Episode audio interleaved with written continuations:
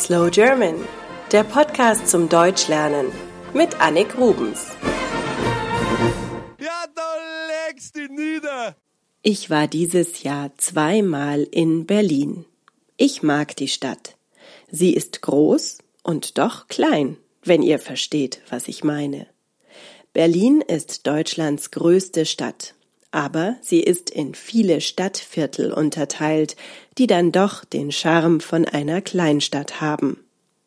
Was ich euch aber eigentlich erzählen möchte, ist die Geschichte der Stolpersteine. Wenn ihr in Berlin unterwegs seid und mal auf den Boden blickt, dann werdet ihr sie schnell entdecken.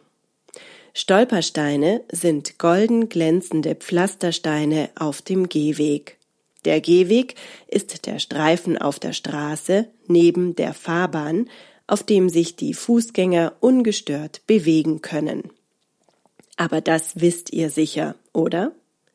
Wird auch Bürgersteig genannt oder bei uns in Bayern gerne auch mal französisch Trottoir. Zurück zu den Stolpersteinen. Dahinter steckt ein Künstler namens Gunther Demnig. 1995 begann er mit der Aktion in Köln, danach kam Berlin dran.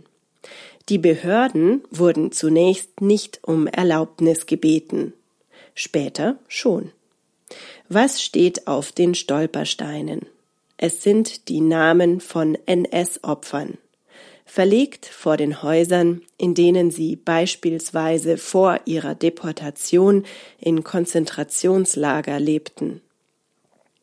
Darunter meist das Geburtsdatum der Personen, das Datum ihrer Deportation und ihrer Ermordung in Konzentrationslagern. Einige haben den Freitod gewählt, wie man so schön sagt, sich also selber umgebracht. Es sind die Namen von Frauen, Männern und Kindern, von alten Menschen und Jungen. Finanziert wird das Projekt durch Spenden, denn immerhin kostet ein Stein mit Messingplatte rund 120 Euro. 48.000 Steine wurden bislang in ganz Europa verlegt. Hier in München ist die Verlegung auf öffentlichem Grund nicht erlaubt, Daher gibt es nur einige Stolpersteine auf privaten Grundstücken.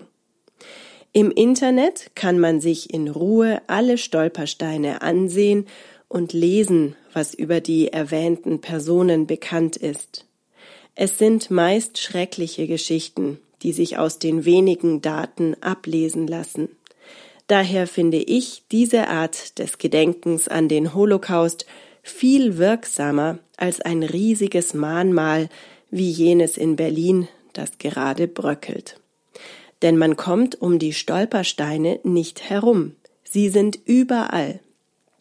Das zeigt, wie riesig das Ausmaß der Gräueltaten war. Es traf in jeder Straße jemanden, in vielen Häusern ganze Familien. Stellt euch die Straße vor, in der ihr lebt, und blickt auf die Häuser dort. Seht ihr das Haus an der Ecke? Da wäre vielleicht die ganze Familie abgeführt und ermordet worden. Die Bewohner des gelben Hauses weiter vorne auch. Und der Herr mit dem Hund, der immer zur gleichen Zeit spazieren ging. Schrecklich, oder? Ich hoffe, ihr lebt in friedlichen Zeiten und Ländern. Wenn nicht, wünsche ich euch viel Kraft und Energie und Gesundheit. Damit möchte ich heute schließen und noch kurz auf eine Neuerung aufmerksam machen. Seit heute gibt es einen Premium-Podcast von Slow German.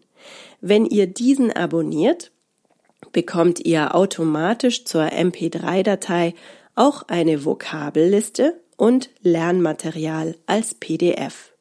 Mehr dazu auf slowgerman.com. Danke für eure Unterstützung. Das war Slow German, der Podcast mit Annik Rubens. Mehr auf www.slowgerman.com.